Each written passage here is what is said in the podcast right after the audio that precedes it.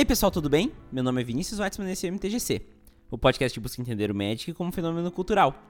O MTGC até hoje busca entender o Magic como fenômeno cultural, mas a gente nunca foi mais a fundo no tema da cultura, e não explorou no cerne do termo como o Magic se relaciona com esse conceito. Essa é a proposta do episódio de hoje: analisar o termo, suas definições e abstrações e relacioná-las ao Magic, para então vermos de forma objetiva o Magic como fenômeno cultural. Mas antes, os avisos.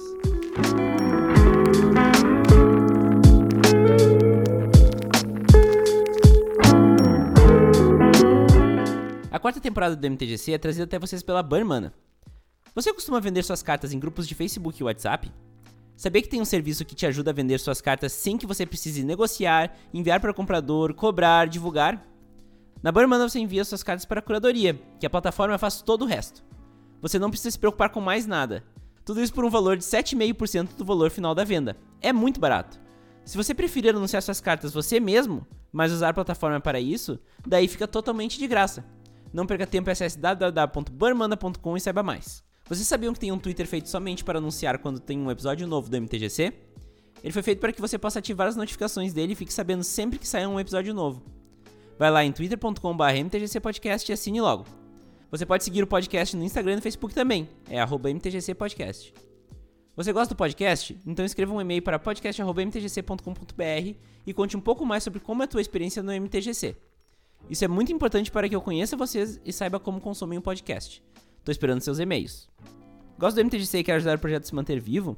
Agora você tem uma ótima opção para fazer isso. Você pode doar valores a partir de um real no Padrim ou no PicPay do MTGC. É só acessar www.padrim.com.br/mtgc ou pesquisar por MTGC Podcast no PicPay e doar o valor que você achar que o MTGC merece. Ainda por cima, damos retribuições exclusivas para quem apoia o projeto. Inclusive, os padrinhos da categoria Aprendizes de Urza para cima têm seus nomes citados no MTGC. Diego Leão Diniz, muito obrigado pelo seu apoio ao MTGC.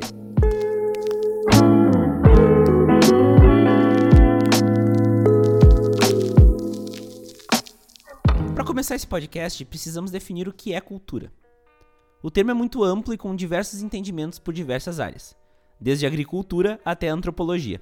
Então, para simplificar, decidi procurar por definição de cultura em inglês e em português no Google e trazer aqui o resultado dessa pesquisa, ignorando lógicos significados para agricultura e ou biologia. Os resultados da pesquisa em inglês foram esses: Cultura, substantivo. 1. Um, as artes e outras manifestações de conquista intelectual humana, consideradas coletivamente. Por exemplo, cultura popular do século XX. 2. Os costumes, artes, instituições sociais e realizações de uma nação, povo ou outro grupo social em particular. Por exemplo, cultura caribenha. Já em português, os resultados foram diferentes para essa mesma pesquisa. Cultura, substantivo.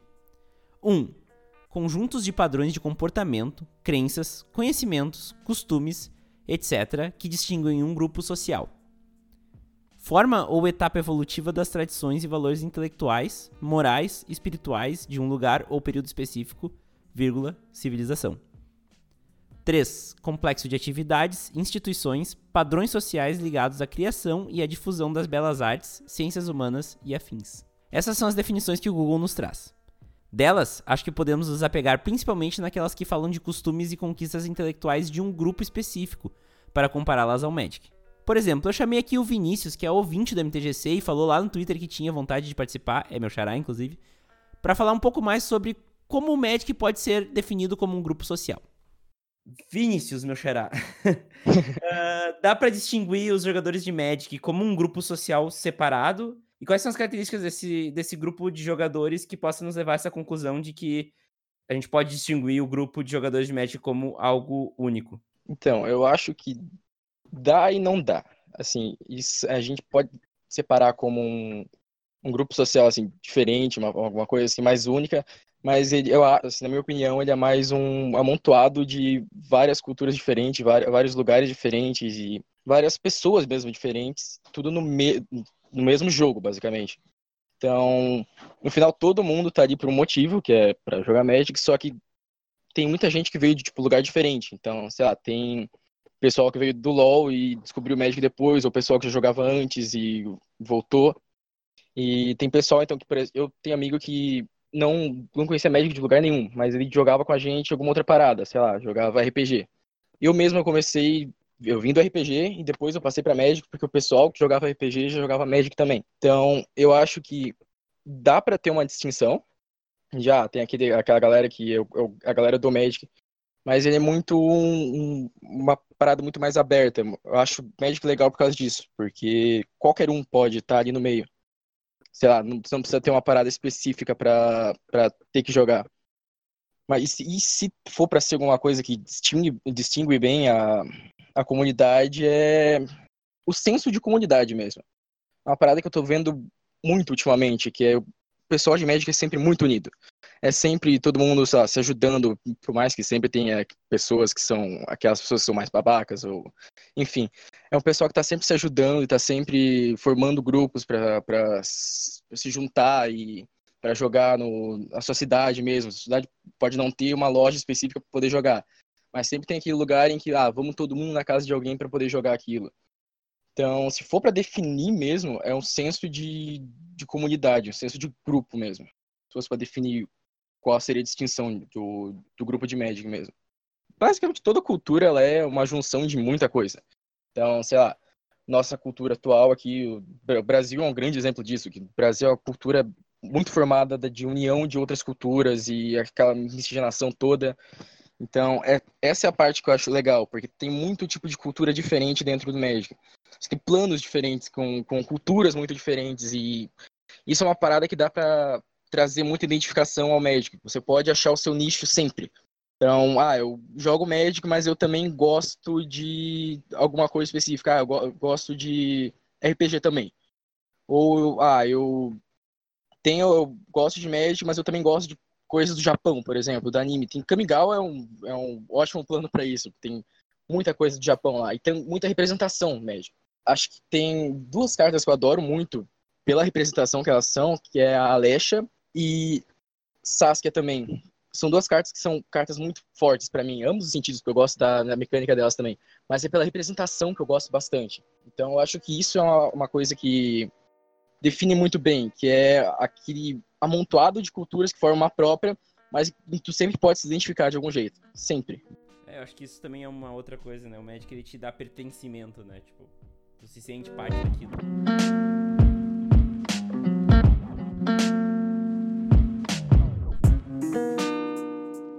Quer deixar uma mensagem final aí? Tô muito feliz de estar participando. Tava, eu até brinquei, acho, o, o Rafa do Formato Farfã, ele é amigo meu, eu brinquei que eu tava muito querendo participar disso aqui, ele falou, deu uma, ajuda ali. E então, eu tô muito feliz de estar aqui. E, ah, sei lá, não tenho nenhuma. Eu tenho uma rede social, eu tenho Twitter, que se, quiser, se alguém quiser me seguir, é River. E às vezes eu escrevo algumas paradinhas, eu tô com projetos que eu espero conseguir dar continuidade nesse ano, que envolvem Magic, envolvem gravar coisas, eu não sei ainda se vai ser um podcast ou se vai ser um vídeo. E acho que é isso aí. Valeu, Vini, pela oportunidade.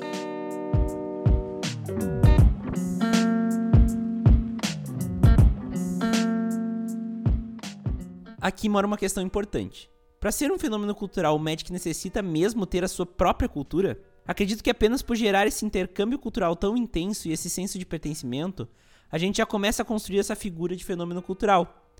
Mas isso a gente se aprofunda depois. Primeiro vamos entender um pouco mais sobre a cultura. Para isso, chamei o Jorge Jacó, aquele que vocês já conhecem, para nos ajudar a explorar um pouco mais as definições de cultura.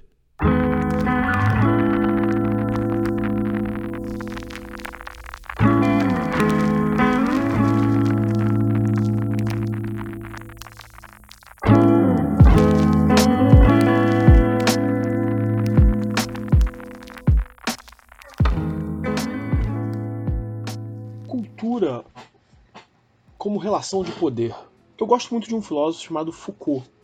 Ele é um filósofo francês e ele fala muito sobre a questão do poder. Tem vários livros sobre ele, sobre isso, né? Alguns bem famosos, como Vigiar e Punir, é, Microfísica do Poder, e, entre outros, né? Muito legais. O poder não é uma coisa que pode ser dada ou entregue. O poder é uma relação social, uma relação entre indivíduos, né? E como toda relação, ela é norteada por alguns parâmetros de subjugação e controle. É, é, é bem, bem hard, bem, bem tenso isso que Foucault coloca pra gente, assim, como assim subjugação, controle? todas as relações sociais, elas não são relações é, equilibradas, equidistantes, simétricas. Elas são relações assimétricas, entendeu? Ela, por exemplo, a minha relação com, a, com os meus alunos é uma relação entre professor e aluno, não é uma relação de igualdade é, nunca vai ser uma relação de igualdade. Então toda cultura ela é uma relação assimétrica. Né? E de certa forma, manter a sua própria cultura é uma forma de manter a sua identidade e subjetividade. Ou seja, quando, quando você mantém a sua razão, quando você mantém a sua cultura, você se sente mais de você. Né? É, quando é, eu mantive a minha própria opinião, então eu sou mais eu. É, eu sei que isso parece meio egocêntrico e egolátrico, mas a, a proposta não é essa. É assim, é, é, você se parece. Eu tenho a minha cultura, eu, eu tenho a minha identidade. Eu, eu, eu, permito que a gente faça essas trocas culturais, mas a sua cultura ela influencia a minha. Ela não deveria substituir, deveria, olha o verbo, substituir a minha. Entendeu? É nessa forma que Foucault coloca o poder e a cultura como uma relação social.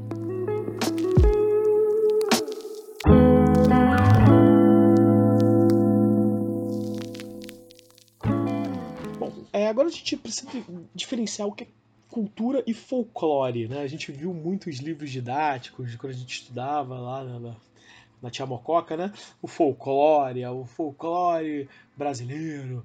Né? É, é, obviamente que o termo folclore ele é imbuído de ele é embutido nele, né? Muitos é, sentidos é, pejorativos. Né? Existe muita confusão de que fenômenos culturais seriam de formas folclóricas de representação social. Né? É, toda representação social se faz pela cultura, e toda cultura é também uma representação social. O que, que é isso? É, significa que a cultura e a sociedade são indissociáveis. Você não pode separar a cultura da sua sociedade. Lembra quando a gente falou no tema anterior que você precisa da sua cultura para ter a sua identidade e subjetividade?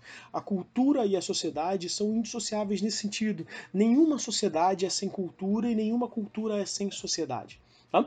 A terminologia folclore ela foi criada de certa forma para reduzir e marginalizar certas representações regionais de minorias. A gente vai falar disso mais adiante, né, porque você tem o você diz que é folclórico para minimizar, dizer que é menor, dizer que não interessa tanto. Gente vai chegar lá com calma. Então, a gente precisa diferenciar que cultura e folclore são coisas diferentes. Cultura é tudo isso que nos permeia, nos, nos atravessa né, socialmente. Né? E o folclore é, é essa terminologia mais não, não acadêmica, né? uma terminologia mais eu usei o termo agora, me, me fugiu a mente. Você vai voltar alguns minutos, aí alguns segundos vai lembrar do, que, do termo que eu disse.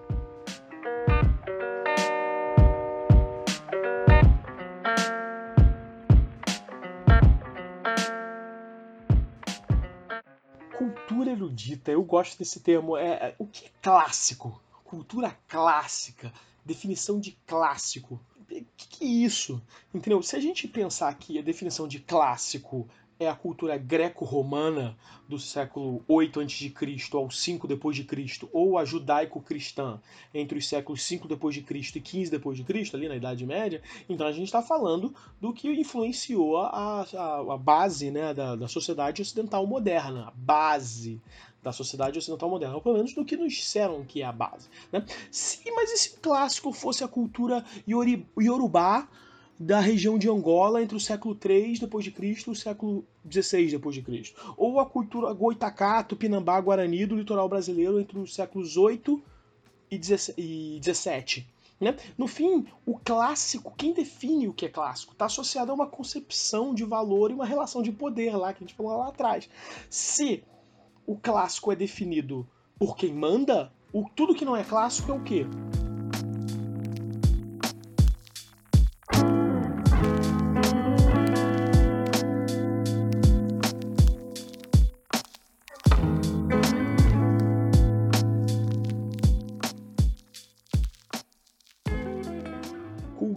Marginal.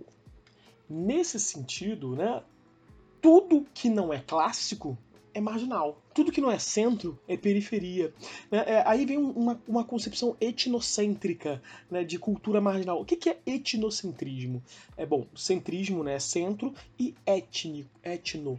Etno vem de etnia, de étnico, ou seja, a sua etnia está no centro, a sua cultura está no centro. Então, um pensamento etnocêntrico significa que a sua cultura é mais importante que a dos outros, você tem essa presunção né, de que a sua cultura é, é mais importante que a dos outros, e todas as outras seriam marginais ou periféricas à sua. Né? Toda cultura não alinhada ao status quo predominante tende a ser marginalizada. Né? Ela acaba sendo é, excluída do sistema. A gente coloca aqui como marginalizada no sentido social, tá? É, não criminalístico. Social no sentido de que ela é periférica ao clássico. Ela é marginal, ela margeia. Né? No fim, a margem de um sistema social, desprestigiada. Né? No fim, toda cultura marginal é uma cultura de resistência. Se você não está no centro, você está na periferia, não é que você quer ser centro, centro, mas você quer ser reconhecido, você quer ter a sua subjetividade, a sua identidade reconhecida. Né? Pensa, por exemplo, no movimento nerd dos últimos 20 anos, na cultura nerd. Hoje esse nerd é pop, é popular. Né? A gente vai falar disso daqui a pouco. Mas pensa nos últimos 20 anos. Ser nerd era ser marginal, era uma cultura marginalizada de tanto resistir, a cultura nerd saiu do seu status marginal e assumiu um status de cultura pop. Então, por que, que o mesmo pode, não poderia acontecer com outras culturas, por exemplo? É, a gente precisa entender melhor como é que funciona esse mecanismo de centro e periferia, de clássico e marginal. Tá? É, é só. Como é que, o que, que torna algo clássico e o que, que torna algo marginal?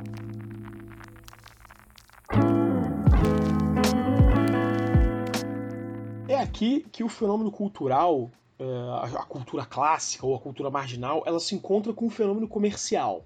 Tá? O encontro das culturas com a sociedade capitalista moderna ou pós-moderna. Né?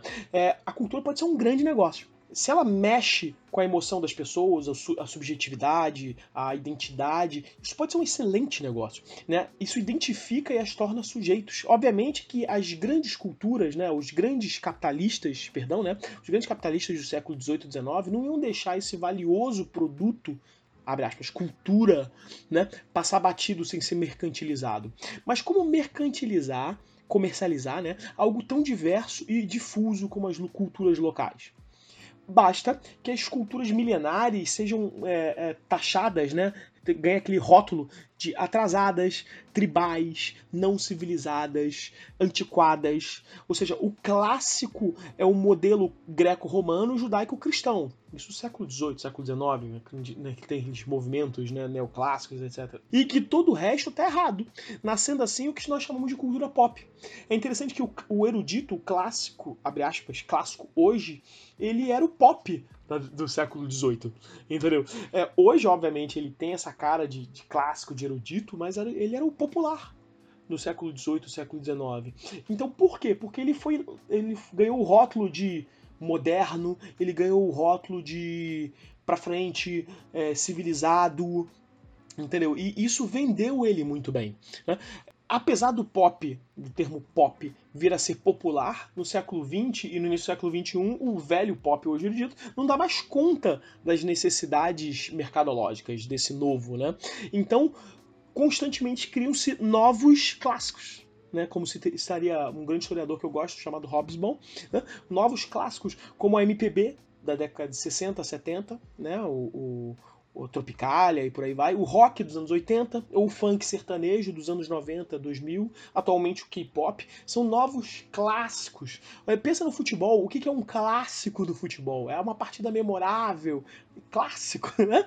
De fato, toda a cultura ela passa por um processo de importação, assimila assimila assimilação, massificação, comercialização cada vez mais rápido, né? Com os processos de globalização e, e técnicos científicos, né, eles vão se tornando cada vez mais rápidos e novos clássicos vão surgindo cada vez mais rapidamente e vão colocando os antigos clássicos no atrasado, no tribal, no não civilizado. Então, é, não necessariamente marginalizando-os, mas eles não são mais o que vende hoje. Então a gente precisa entender que nessa cultura de massa, nessa cultura pop, o marginalizado não tem vez. E é o tema do nosso próximo tópico.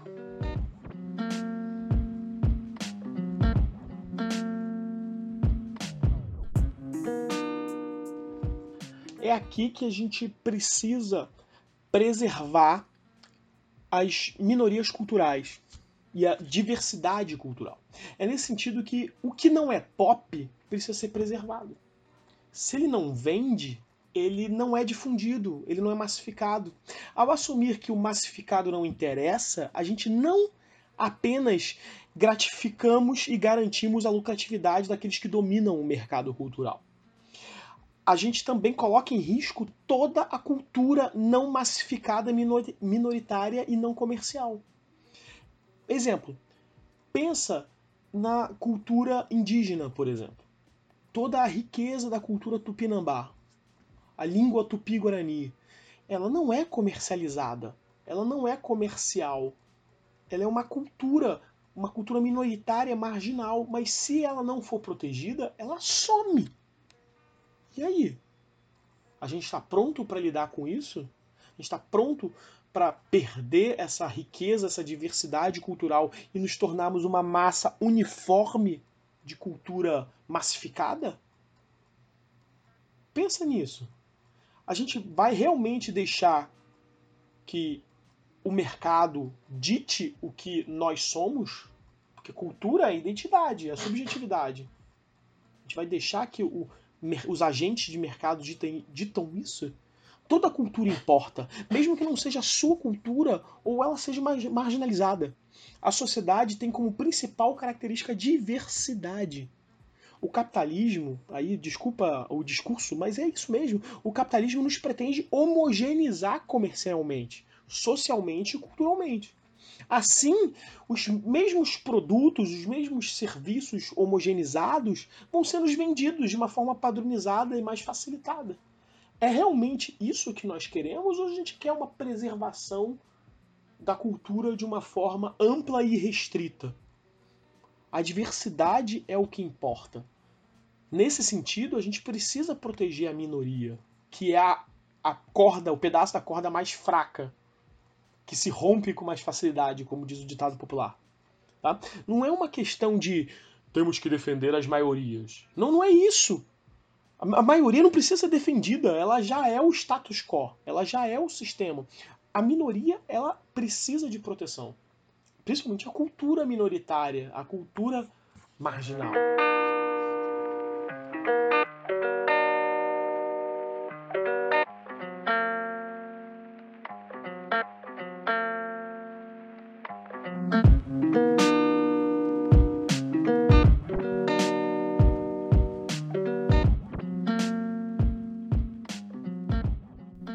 Bom, como eu não sou formado nessa área, sou recém-formado em administração, procurei também definir as influências que a cultura tem no mundo corporativo, que é onde eu entendo. A cultura é referenciada na administração em dois principais espaços. Como um aspecto do ambiente externo à empresa, sendo um fator a se considerar quando se avalia produtos e comunicação corporativa, mas o principal fator da cultura na, na administração é que toda organização acaba criando sua própria cultura organizacional. E nesse caso, a cultura organizacional nada mais é do que uma estrutura de comportamentos atitudes e valores compartilhada por todos os setores da empresa. Ou seja, nesses aspectos, a cultura se apresenta com base nas definições anteriormente discutidas aqui nesse episódio, mas adaptadas a um ambiente específico. Aí que mora o gancho. No Magic, a cultura também se molda ao ambiente do jogo. Assim como nas culturas dos povos, o Magic tem diversos tipos de expressão cultural representados. A literatura e a arte vêm em primeiro plano, mas a linguagem também tem sua adaptação magiqueira. A literatura pode ser representada pela lore do jogo, mas, para falar disso, eu chamei um especialista, o Rafael Sainz, do canal Formato Farfã. Percebe que o Magic ele é um jogo multifacetado, né? Ele é muito dividido em camadas e ele abrange várias formas culturais, arte, jogo, etc, né? E a parte da literatura, para mim, é uma das mais importantes, que é o que faz o Magic ser o jogo que ele é. Tanto que lá no começo, né, no início da história do Magic, o, lá o Richard Garfield, a galera, eles perceberam que eles não podiam ficar reciclando histórias como eles estavam fazendo no começo de reciclar Mil e Uma Noites e tal, eles precisavam criar um universo e, e é esse universo que, que a gente tem hoje que compõe a lore, né, que compõe essa história do jogo. E esse é para mim é o grande diferencial. Acho que um jogo ele não precisa ter nem tanto gráfico, tal. A parte da arte é muito importante, a parte da arte gráfica, a parte visual. Mas se não tiver uma história por trás, ela é só uma mancha de tinta no papel. Acho que a história ela tem que ser bem aprofundada e valorizada. E isso que tem me deixado até um pouco chateado aí com a, os últimos acontecimentos da lore. A gente percebe que a Wizards ela tem assim um, um cuidado de fazer as coisas a longo prazo, de fazer essa história ser rica e ser aprofundada. A gente tem histórias de personagens aí que passaram por todo tipo de problemas, traumas, tiveram que enfrentar todo tipo de dificuldade. É muito difícil que alguém não se identifique com pelo menos um personagem aí do Magic, né? porque eles estão, eles têm uma história muito rica, uma história todo tipo de coisa acontece aí no Magic, eu acho que é por isso que é uma literatura tão rica. É importante a gente entender a história do Magic como literatura mesmo, como, como algo que não perde em nada para livros impressos, ou então para audiobooks, ou para filmes, etc. A história do Magic é a única diferença que, formas escritas, ela é contada em pedacinhos de papelão colorido que valem mais do que dinheiro. Eu acho que isso que é legal, assim, porque você consegue se conectar e, e, essa união que eles conseguem com o efeito da carta fazendo sentido com a parte da história que ela conta, fazendo sentido com a arte. Eu acho que esse que é o diferencial do Magic. Eu acho que é isso que me atrai tanto no jogo. Quando a gente tem coleções assim que são bem conectadas com a história, você vê que todo mundo se envolve mais, mesmo aqueles que não prestam tanta atenção, né? Como a gente teve Guerra da Centelha, mesmo quem não estava acompanhando a parte anterior a essa guerra, a hora que chegou na carta ali, a gente tem tantas cartas que formam uma sequência e vão contando essa história. Você percebe que até aqueles que nunca tinham parado para pensar começam a pensar, a analisar, querer descobrir o que será que é, né? O que será que essa carta está querendo dizer. Então, eu acho que é muito importante. É, é para muitos adolescentes, às vezes, eu acredito que deva ser a porta de entrada aí para outros livros, para outro tipo de literatura. Para nós aqui, né, da América Latina, é inclusive uma ótima forma de aprender inglês. Então, eu acho que essa é a importância da lore para o Magic. A lore, para mim, né, eu sou suspeito de falar, mas é a parte mais importante dos jogos. Né, e eu acho que o Magic muito bem.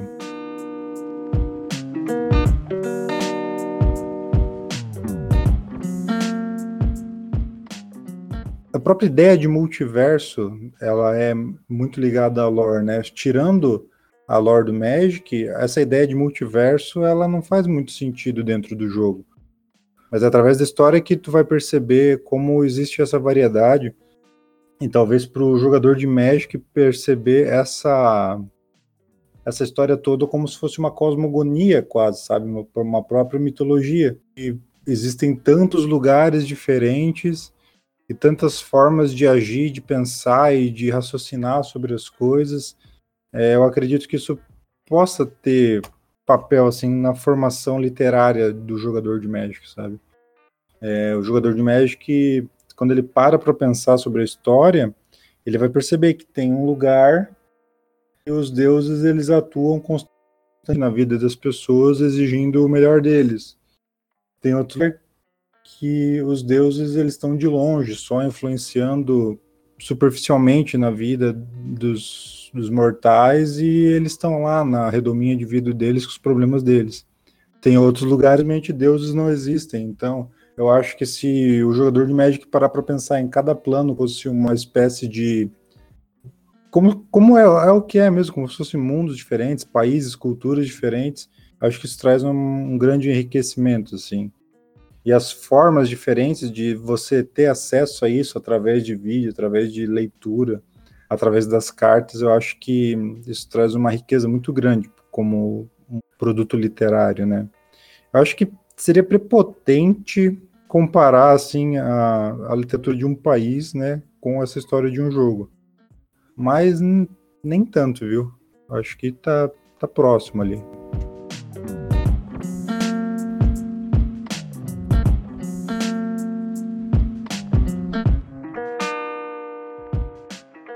Quero pedir pro pessoal aí que não for inscrito ainda no Formato for Fun, vai lá se inscrever.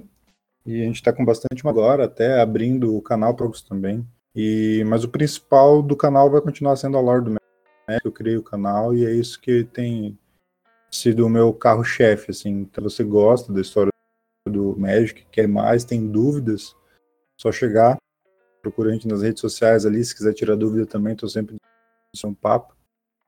E é isso aí.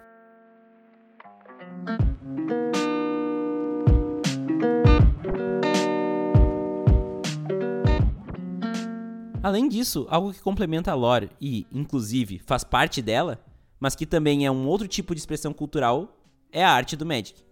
Para isso eu chamei a Júlia, minha colega e amiga, formada em artes visuais pela Universidade Estadual do Rio Grande do Sul.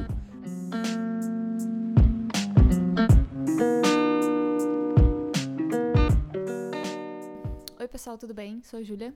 E sim, com certeza o Magic ele é uma forma de expressão cultural. Eu vou falar especificamente dessa parte da arte, né? E eu acho que o meu conhecimento de Magic, ele, base, uh, entre eu e Vini principalmente, é como ele se dá. E ele se conecta justamente nessa parte, na arte, né? No, na, na imagem que uh, representa aquela carta.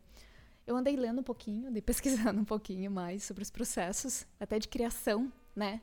Dessa arte. E uh, Vini me corrige se eu estiver errada, mas sempre tem ali o briefing, né?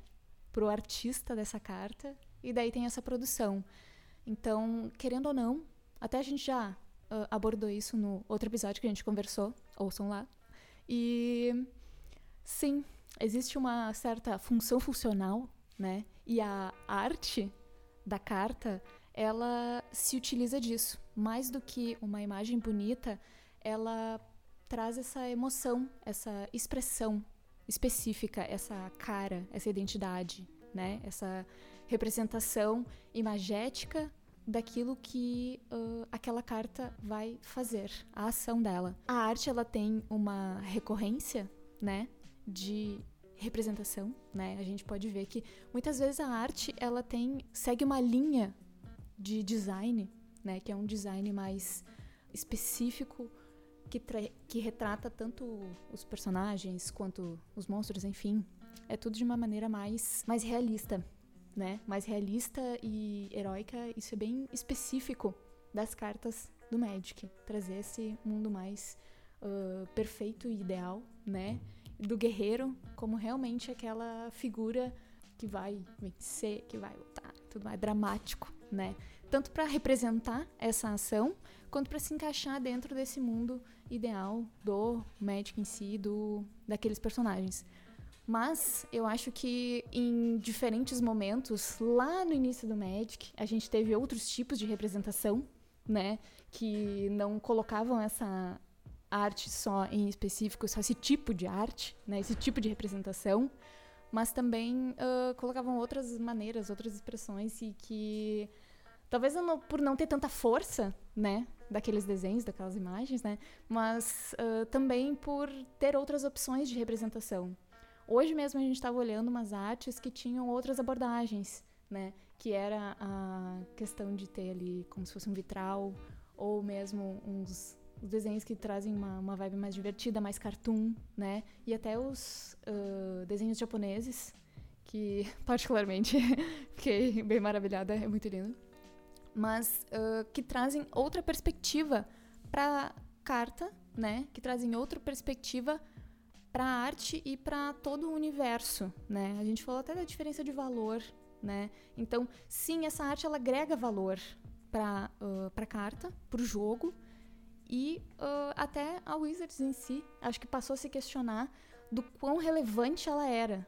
E a gente passou a ter não só mais um, um recortezinho, um quadradinho ali, na carta, mas toda uma extensão, né? De ter uma arte maior, ter a arte foil, ter as, nossa, as maravilhosas alterações, né?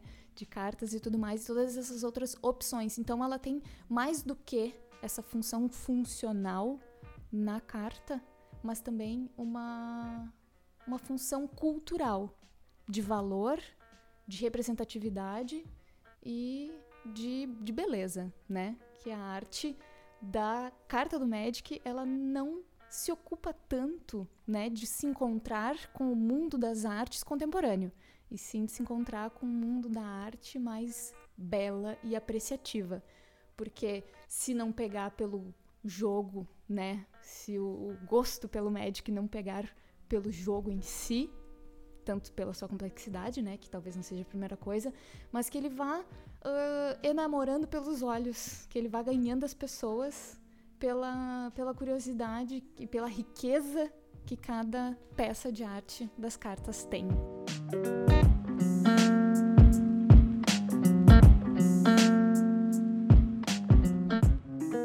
Acho que uh, as cartas do Magic elas podem trazer, mas aí, olha só, a gente vai trazer uma questão bem importante. Quem são os artistas do Magic? A gente sabe quem tá uh, fazendo, uhum. né? Tipo, tem uma, uma, uma ênfase grande, porque os jogadores a gente sabe, os jogadores, inclusive os campeões, estão estampados ali. Mas esses artistas, o quanto a gente uh, valoriza a produção deles em si. E acho que é por esse processo quando a gente dá essa ênfase para diferentes tipos de produções, né, diferentes representatividades do, do mesmo personagem ou da mesma carta, enfim, a gente vai tendo uma, uma exploração maior. E sim, em dado momento ali, que falou, lançam quatro coleções por ano, certo? Tipo, para algumas pessoas é, meu Deus, nem vi passar, para outras é tipo, pô, vai ter que esperar até a próxima e tudo mais. Então, essa exploração, e pelo menos assim, acho que eu tenho a mim como exemplo, né? Eu vou pelas cartas, eu fico ali, tipo, olhando aqueles, aqueles decks maravilhosos teus, e eu vou, assim, pela, pela imagem. Eu digo, Vini, olha só que legal, que isso aqui parece não sei o que. Isso aqui... Então, eu fico me relacionando com as cartas pelas imagens, né? Pela, pela representatividade imagética que tá ali naquela carta. Então, com certeza. E acredito, eu não sei, agora eu até acho que eu vou fazer uma pergunta. Tem pessoas que se envolvem com o Magic sem jogar? Sim, sim. É uma das grandes vai pegar bem de fundo minha voz aqui, eu vou até mais alto, mas sim, existem muitas pessoas que ou só vivem pela lore, ou só pela arte, ou só colecionar. colecionar. O Wagner, uhum. ele só coleciona, ele não joga. Tu vê. Não, eu. Olha só, incrível, incrível. Eu acho que eu sou uma, uma mediqueira em potencial dentro desse. desse espectro, assim. Tipo, de estar, uh, de repente, colecionando as cartas de ter uma vida com a Lori, que também acho que eu sou uma pessoa bem fantástica, no sentido de viver no mundo fantástico, é claro. Mas que vai ter esse, esses envolvimentos específicos, né? E, e, isso que, que é legal, porque o Magic, esse, o Gathering, ele não é só pelo jogo. Ele tem várias frentes e boto fé que sim, sempre vai ter e terá cada vez mais essa exploração. E eu acho que essa conexão das pessoas pela arte, ela está se dando principalmente pelo fato de o Magic em si, ele está construindo as, as, a história, a lore em si e as coleções com pontos de encontro nas histórias reais, que já fazem parte do, do das, da cultura em geral das pessoas. Principalmente uma cultura, acredito que seja mais ocidental, é claro.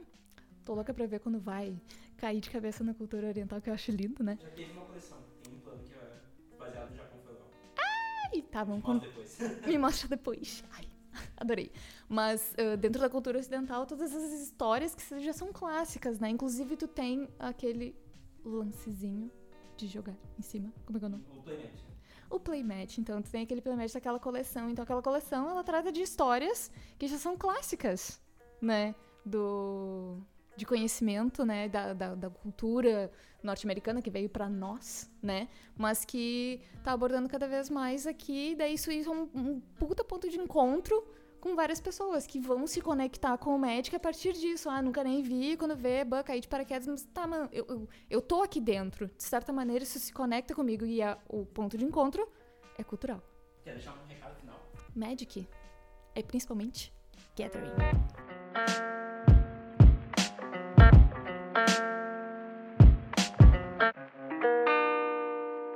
Bom, além disso tudo, o Magic tem sua própria linguagem.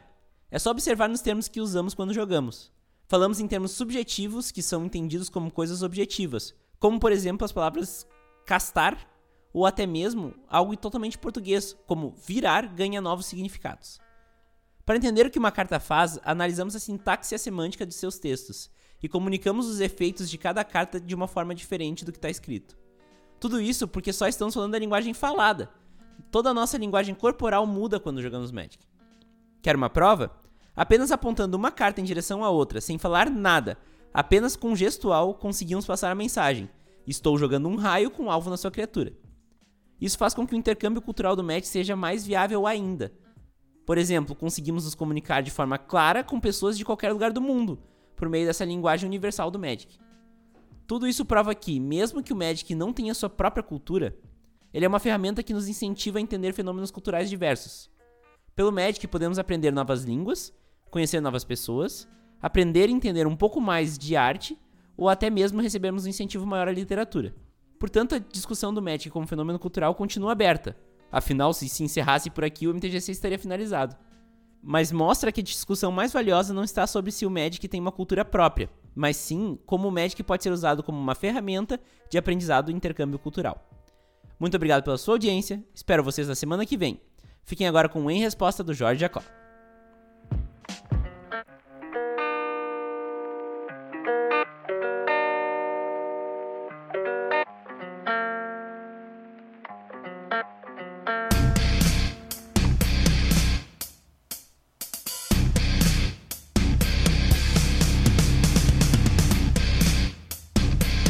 Em resposta.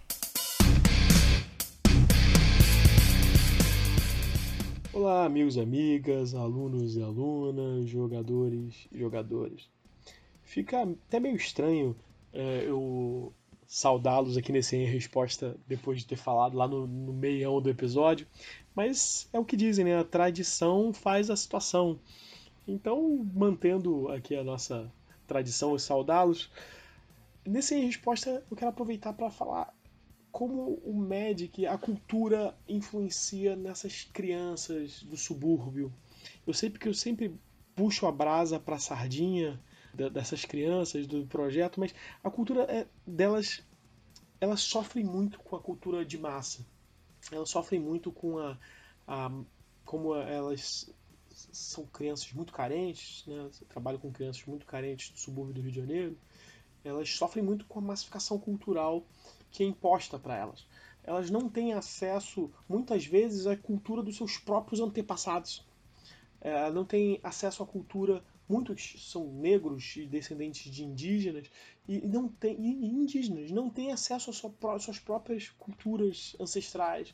É, e, e quando você leva um pouco de de diferenciação cultural, mostra coisas diferentes, né, no, no jargão popular, elas o, o horizonte delas se abre. Então, quando você mostra um Magic, quando você mostra um RPG, quando você mostra um podcast, que para eles, olha que curioso, para eles podcast está associado ao funk, porque eles escutam muito um podcast associado ao funk. Então, quando você mostra para eles um MTGC, um podcast sobre cultura, ou um podcast sobre história, ou um podcast sobre coisas nerds, isso amplia o espectro você alarga a concepção de mundo e é exatamente esse o nosso objetivo com o projeto. O, o Magic ele é um, um, um, um ajuda a abrir o, o, o espectro. Eu acho que uma das grandes críticas que eu faço à nossa comunidade é que ela é muito estreita, né? Às vezes a gente joga Magic, quantos, quantos em respostas já fiz sobre isso, né? A gente joga Magic, só pensa em Magic, só fala em Magic, RPG, da ideia é Magic.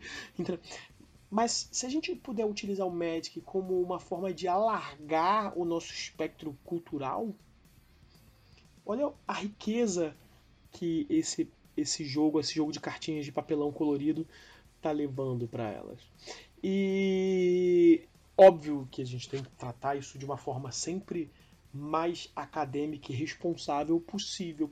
E mesmo que não dê tanto certo, nem todos jogam Magic, mas mesmo que não tenha tanto, certo com essas crianças, só de apresentar uma coisa diferente do que eles, do, do, do que o ponto de vista cultural estreito deles é, apresenta, já é uma coisa nova, Isso é uma coisa importante.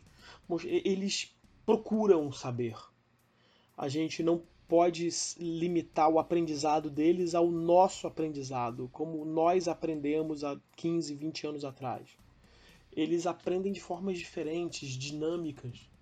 Muitos dos conflitos em sala de aula se dão exatamente por causa disso, porque o professor ele aprendeu de um jeito e ele quer reensinar desse mesmo jeito. Não vai funcionar, não funciona. É, o aluno de hoje ele não aprende como o aluno de ontem nós fomos os alunos de ontem. Os alunos de hoje aprendem de formas diferentes. E para isso a gente tem que abranger, ampliar esse espectro cultural. E aí o Magic ajuda muito nisso. Porque ele pensa, se existe esse joguinho de cartão colorido que me diverte, imagina o que não vai mais existir. O que não deve, não deve existir mais adiante. Imagina, se eu tenho um RPG, RPG é uma novidade né, do projeto. Se tem um RPG, poxa, eu consigo me divertir imaginando situações, narrando personagens, brincando de faz de conta. O que, que eu não consigo fazer? Isso é libertador. Eu sou Jorge Jacó, o antigo professor Pauper. Esse é uma resposta para o MTGC. Esse MTGC foi produzido, editado e narrado por mim, Vinícius Weitzman. A pesquisa para esse episódio foi feita pelo Jorge Jacó e também por mim. Tivemos também as participações de Vini River da EC, Jorge Jacó, Rafael Sais do Formato Farfã e Julia Bartzen. O Em Resposta é uma produção de Jorge Jacó com a minha edição. A quarta temporada do MTGC é trazida até vocês pela Barmana. Muito obrigado pelo carinho e pela audiência. Até a semana que vem. Tchau!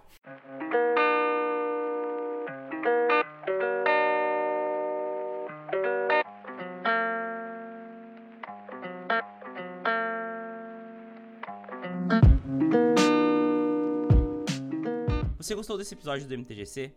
De onde veio esse tem muito mais. Conheça todas as entrevistas e assuntos já abordados por aqui, pesquisando por MTGC no Spotify, no Deezer ou no seu agregador de podcasts preferido. Se você quiser ajudar o podcast a continuar existindo, acesse www.padrim.com.br mtgcpodcast ou pesquise por MTGC Podcast no PicPay para doar o valor que você achar que o MTGC merece. Vamos conversar? É só mandar um e-mail para podcast.mtgc.com.br.